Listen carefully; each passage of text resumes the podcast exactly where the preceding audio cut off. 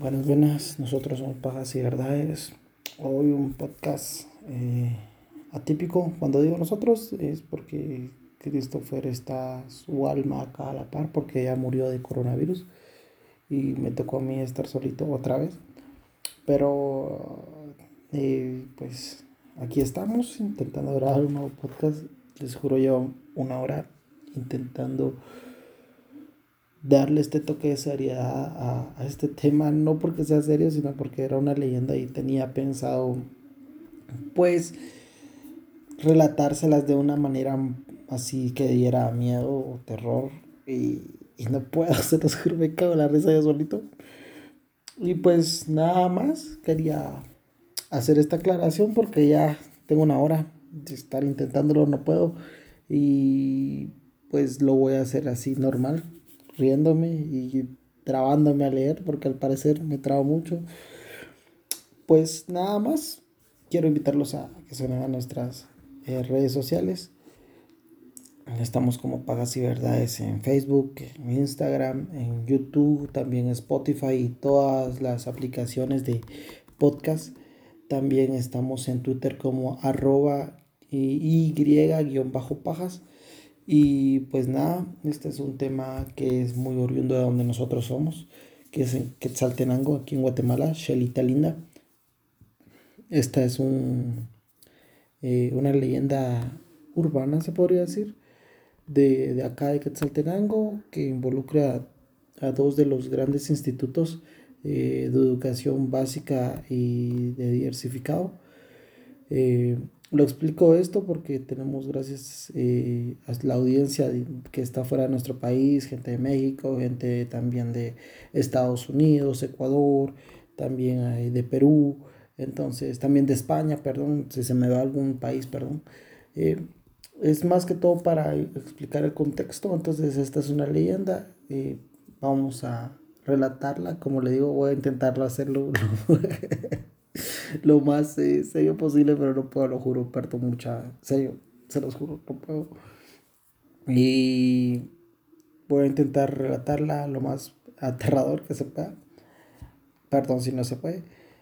Y después de eso vamos a indagar un poco sobre la historia y qué tiene de verdadero esta leyenda, si es verdadera, si no es verdadera, qué es lo que puede uno verificar en el sentido de que sea se que contrasta o que está plasmado un papel como algún documento eh, algún algo que lo pueda respaldar es la palabra.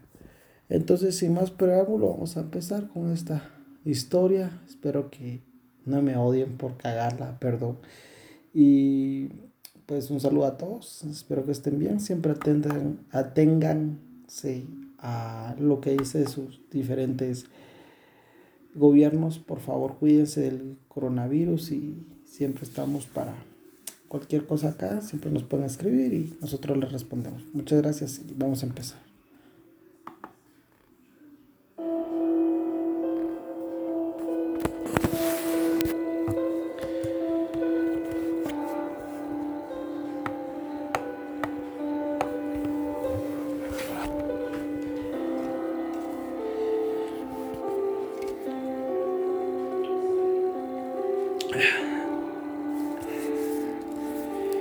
Cuenta la leyenda que en Quetzaltenango hace más de 100 años, en la segunda mitad del siglo XVIII, se formaron dos grandes edificaciones que la Iglesia Católica había destinado para un convento de monjas y el otro para un seminario para los jóvenes que querían llegar a ser sacerdotes jesuitas. Debido a que en ese tiempo la ciudad de Quetzaltenango no era lo que es hoy, todavía estaba despoblada Pasaron muchos años estas dos estructuras con los religiosos y religiosas habitándolas. Luego, después de esto, por, cuestiones del destino, cerraron las instituciones religiosas, pasando las grandes estructuras a manos del Estado, donde posteriormente se convertirían en institutos públicos, uno para varones denominado el limbo y otro de señoritas que pasó a llamarse INSO. Con el pasar de los años las estructuras empezaron a deteriorarse, Cuentan muchos exalumnos de las primeras décadas de 1900 de los, del siglo XIX eh, que los profesores les tenían terminantemente prohibidos ciertos sectores de los edificios. Con el tiempo la disciplina fue mermando y grupos de jóvenes del limbo encontraron túneles que parecían estar secretos. Nadie quería entrar en estos. Todos tenían miedo ya que no había luz y cada que bajaban se sentían como las ratas pasaban entre sus piernas. Algunos aseguraban que se oían voces, como susurros indescifrables. Podían sentir de que los estaban observando. Una aura pesada se podía sentir en el túnel. Pero ante las burlas de que nadie era lo suficientemente hombre, todos decidieron entrar. Los cinco jóvenes empezaron a descender poco a poco, paso a paso. Solo podían oír su aliento y el de sus compañeros ya habían empezado a entrar en lo más oscuro del túnel, pero su orgullo machista no les dejaba dar marcha atrás. Sus pupilas dejaron de ver la luz, sus oídos estaban alerta, se oía la respiración propia y la de los acompañantes. Podían sentir las ratas en sus piernas, sabían que algo no estaba bien en ese lugar. Ya no podían ver nada delante de ellos cuando en eso una voz les grita, ¡Jóvenes, salgan! Todos gritaron y salieron corriendo al principio del túnel, solo para encontrarse con un maestro, el cual los regañó y castigó. Todo quedaría así, los jóvenes se jodían entre ellos en las clases, diciendo, vos Raúl fuiste el más hueco, el que menos entró y salió corriendo. Raúl le replicaba, vos Julio su hermano, que gritaste puro culito, yo creo que hasta te cagaste. Napoleón, que compartía clase y se sentaba a la par de estos muchachos, le preguntó de qué hablaban. Ellos le contaron con lujo de detalles y agregaron bromas de quién era el que más tenía miedo. En eso, los cinco jóvenes, Raúl, Julio, Sergio, Ramón y Luis, quedaron de ir otra vez e invitaron a Napoleón que se negó, lo que lo hizo objeto de burlas. Napoleón tenía una novia que se llamaba Esperanza, que estudiaba en el INSO. En el INSO cuentan las chicas que debajo de unas gradas que se encuentran en el instituto también encontraron otro túnel.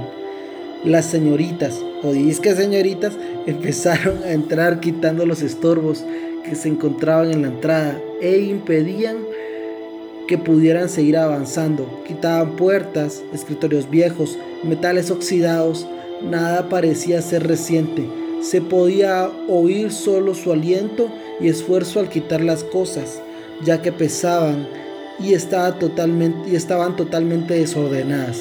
No sabían qué encontrarían después de los escombros, pero su aire juventud y su curiosidad por ser chutes donde nadie las estaba llamando hizo que siguieran saltándose dos o tres clases. Finalmente terminaron, pero estaba muy oscuro. Nadie se atrevió a, dar más de tres pasos adentro del túnel. Decidieron que ya era tarde y que no eran nada pendejas. Entonces dijeron que tenían que tener luz para entrar. Al otro día, en el segundo periodo, lo iban a intentar con linternas sin candelas. Así habían quedado. Ese día, a la hora de salida, Esperanza le comentó a su novio Napoleón lo del túnel. Él, el joven que unos días antes había oído cómo sus amigos de la clase se metían en el túnel de limbo, se sorprendió y le comentó que en su instituto también había un túnel que era oscuro y del que nadie tenía información. Incluso los maestros le habían dicho que no se metieran allí, porque encontrarían cosas que los afectarían mentalmente. Uh. Al otro día las chicas tuvieron que olvidarse del túnel, ya que sin previo aviso llegaría el, el supervisor departamental de educación de ese entonces, por lo cual donde estaban los túneles no era accesible y desde la hora de entrada las hicieron formar filas para un acto cívico. Mientras tanto, el novio de Esperanza, Napoleón, le comentó a sus cinco amigos lo que había dicho su novia.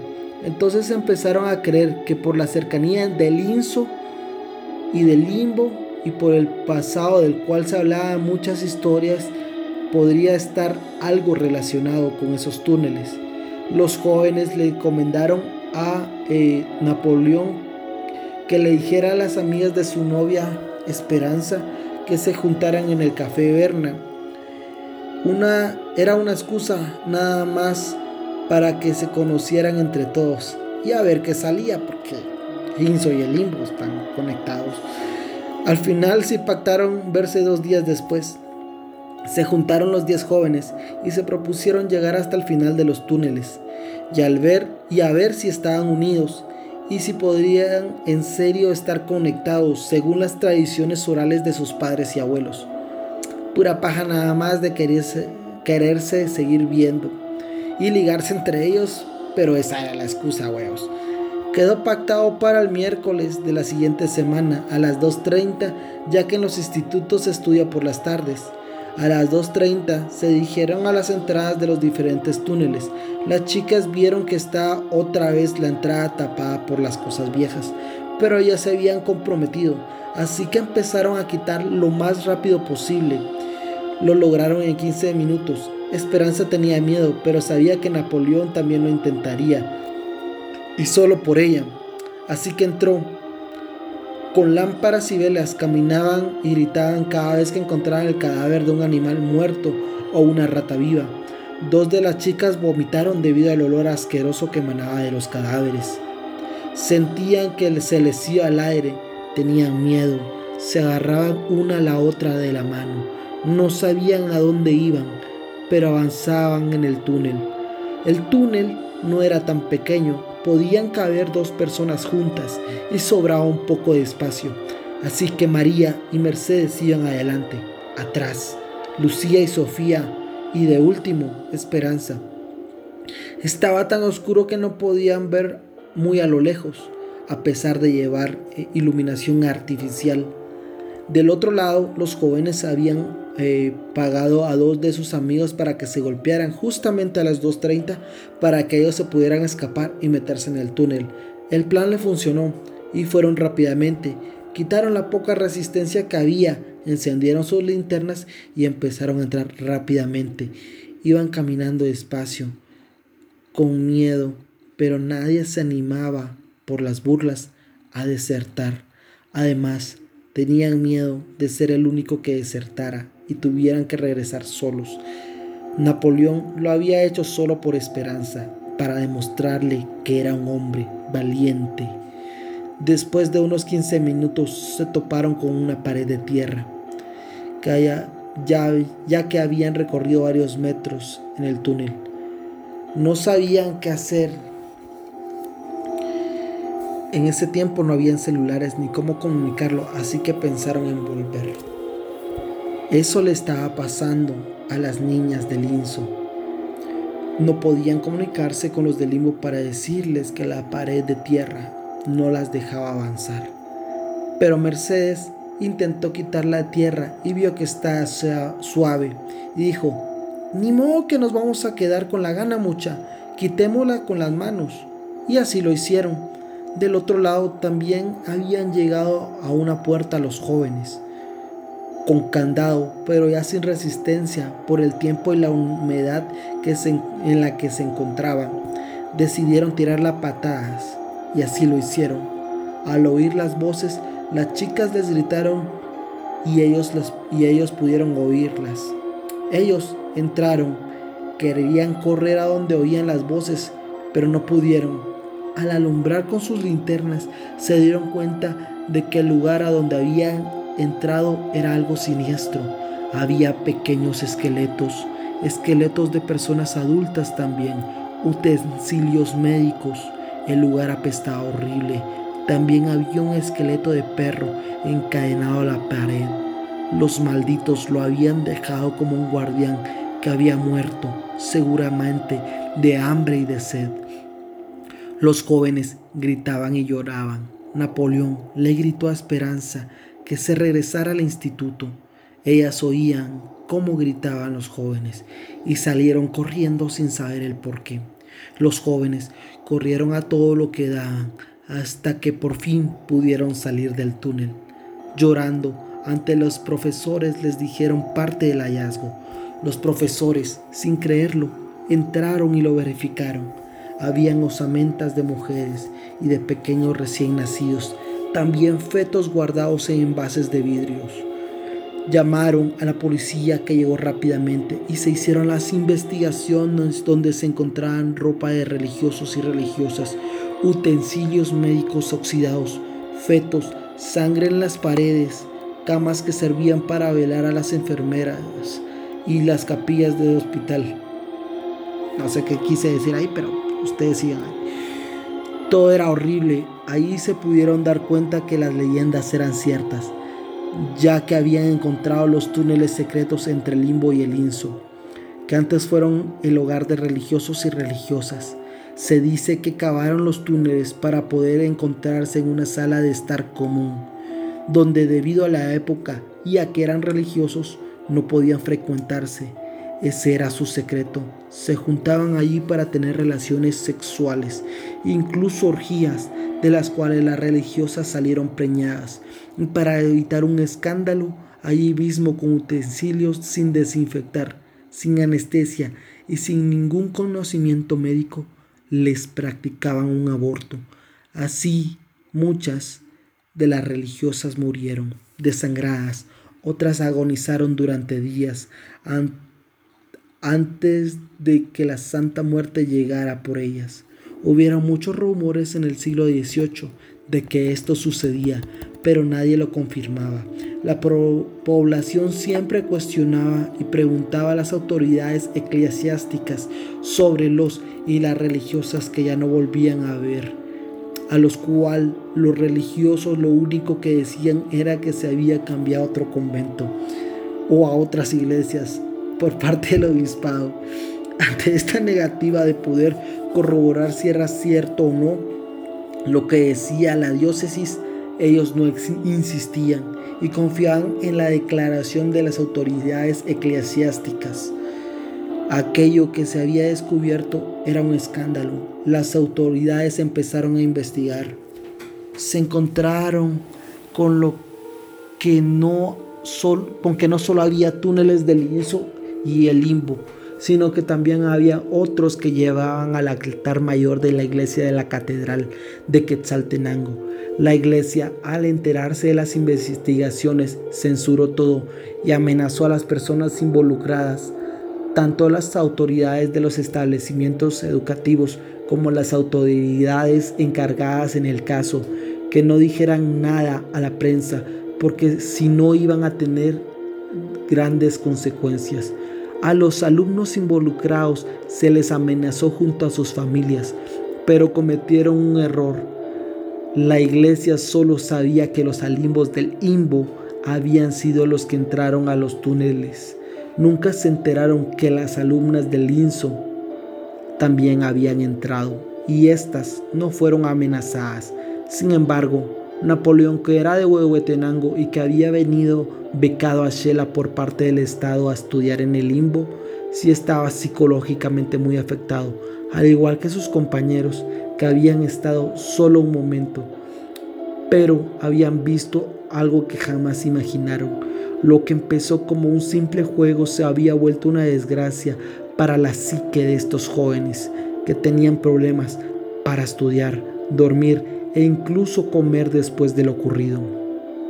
Esperanza fue a visitar a su novio casi un mes después de los hechos, ya que ellos estuvieron detenidos una semana. Napoleón le contó lo de las amenazas y Esperanza sabía que sus amigas no habían podido entrar a la sala común donde los jóvenes encontraron esas cosas horribles. Pero sus amigas ya habían corrido la voz de que algo había pasado, de que los jóvenes gritaban llenos de terror. Napoleón le dijo, por favor Esperanza, diles que no divulguen nada, tememos por nuestras vidas. Esperanza le dijo, no hemos dicho más de lo que vimos, que fue nada más la entrada del túnel y que no pudimos avanzar porque estaba cerrada con tierra. ya era tarde para calmar los rumores. Toda Shela sabía de los túneles y pedía a las autoridades explicaciones. La iglesia movió todo su poder para no caer en un escándalo y siempre lo negó, porque siempre niegan todo, porque o violan niños o tienen redes de pedofilia, pero siempre lo niegan y lo censuran. El limbo y el inso escondieron los túneles, convirtiéndolos en basureros donde dejaban toda la chatarra de los escritorios metálicos que ya se habían oxidado. Nadie más quiso hablar del tema. Con el tiempo, Napoleón y Esperanza se casaron, tuvieron cuatro hijas, las cuales estudiaron en el INSO y oyeron los rumores. Al preguntarle a sus padres, ellos, ellos negaron conocer el tema.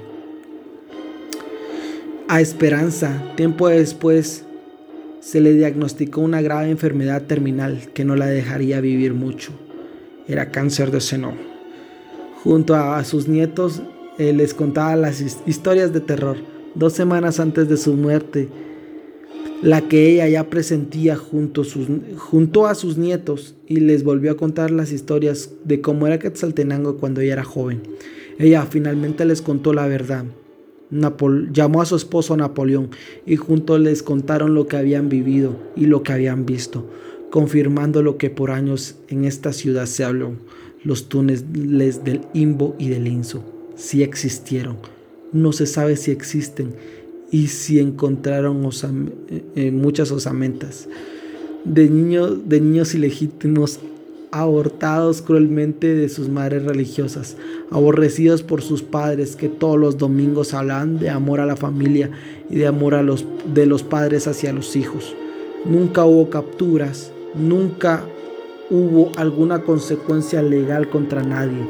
La iglesia lo ocultó todo y solo quedó el horrible recuerdo de los que vivieron y los de los que lo vivieron y los investigaron. Al día de hoy todavía se pueden encontrar las entradas a los túneles, pero no se puede explorar, ya que a pocos metros de haber entrado se encuentran paredes de cemento que impiden que puedan pasar. Y esa fue la pequeña leyenda, le agregué un poquito más de cosas porque está muy pequeña y Usualmente usamos más o menos una hora para nuestros episodios. Bueno, ahora vamos a ver lo que tiene de real esta leyenda. Vamos a empezar con un poco de historia. El limbo antes era un colegio que se llama San José. El liceo pasó después de mucho tiempo eh, para a manos de dos padres jesuitas. Después se volvió el limbo se han resumido, de verdad, porque tampoco les... Bueno, les puedo dar fechas, pero no los quiero aburrir mucho.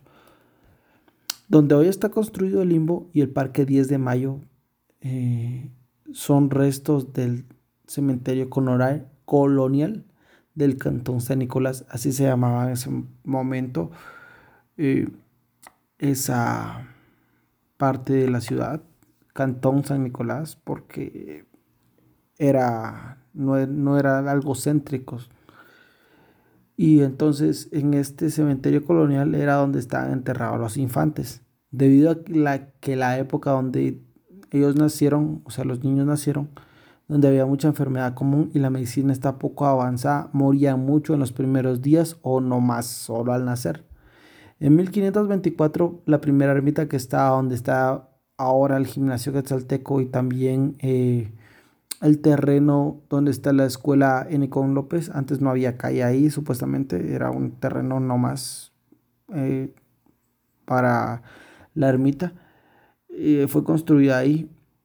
Después de eso, eh, en el transcurso del siglo XVI se levanta la ermita San Nicolás, que es donde se encuentra el Parque Díaz de Mayo. Es el primer cementerio formal y esas esos túneles son catacumbas, pero no tienen conexión con el INSO. Sí existen, pero no tienen conexión.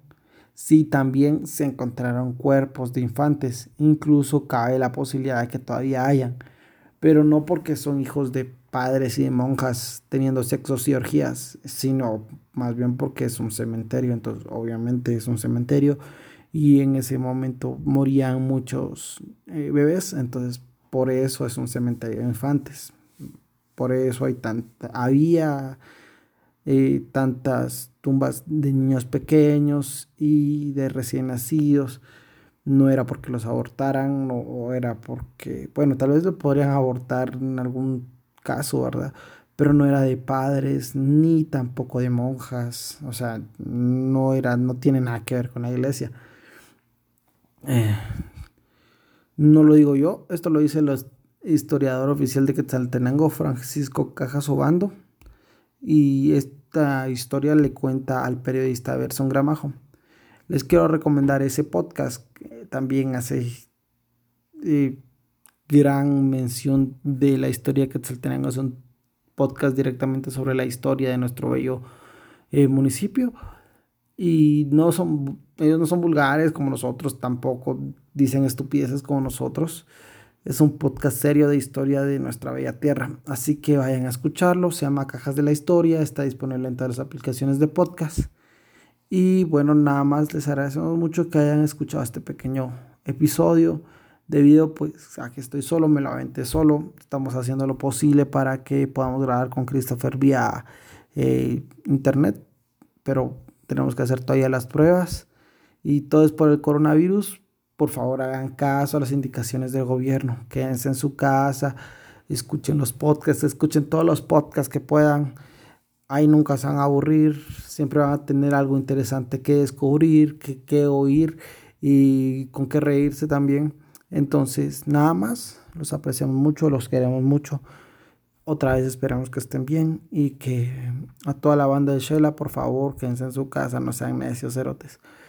Y a todos los de que nos oyen alrededor del mundo, pues gracias por seguirnos oyendo, ya sea en nuestras redes sociales, Pajas y Verdades, YouTube, Instagram, Facebook, Spotify y todas las aplicaciones de podcast. Y en Twitter, arroba y-pajas.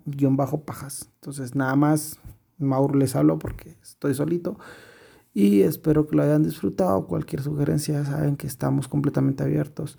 Hoy no hubo tanta vulgaridad, no sé por qué, pero disculpen la narrada que supuestamente daba miedo, pero no sé, a mí me da risa, muchas se los juro, me caga la risa.